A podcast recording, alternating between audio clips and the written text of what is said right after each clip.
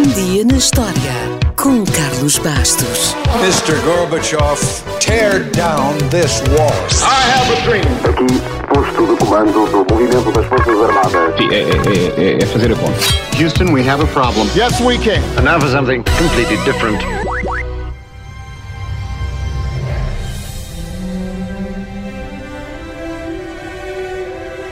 A 2 de junho de 2003, a sonda Mars Express da Agência Espacial Europeia foi lançada do Centro Espacial do Cazaquistão. Destino: Marte. Foi a primeira vez que a Europa se aventurou numa viagem a outro planeta. Uma viagem não tripulada, mas com o objetivo claro de estudar e conhecer melhor o planeta vermelho.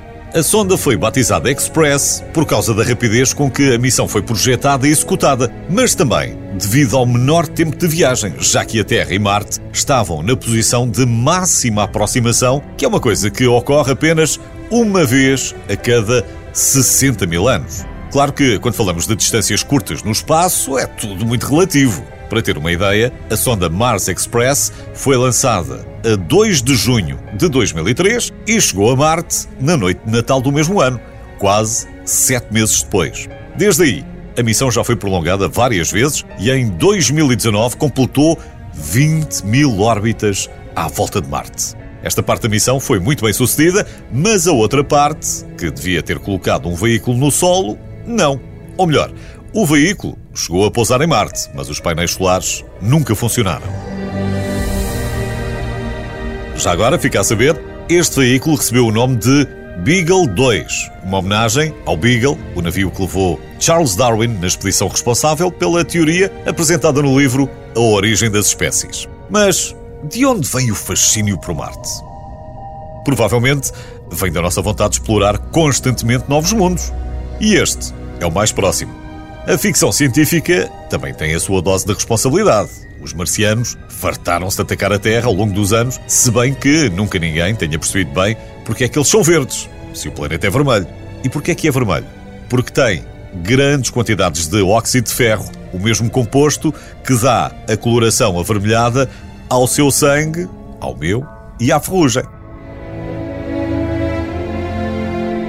Mas voltando ainda à questão da ficção científica, que já dedicou a Marte centenas de filmes e livros. Um dos grandes culpados por este interesse foi um italiano que viveu há 150 anos. No século XIX, a resolução dos telescópios já tinha nível suficiente para que as características da superfície de Marte pudessem começar a ser identificadas. Bem, mais ou menos. Um astrónomo chamado Giovanni Schiaparelli usou um pequeno telescópio para produzir o primeiro mapa mais detalhado de Marte. Este mapa continha aquilo que Schiaparelli chamou de canali. Estes canais eram supostamente longas linhas retas na superfície de Marte que ele batizou com nomes de rios famosos da Terra. Dedução lógica. Ora, se há canais, há vida inteligente para os construir e há água.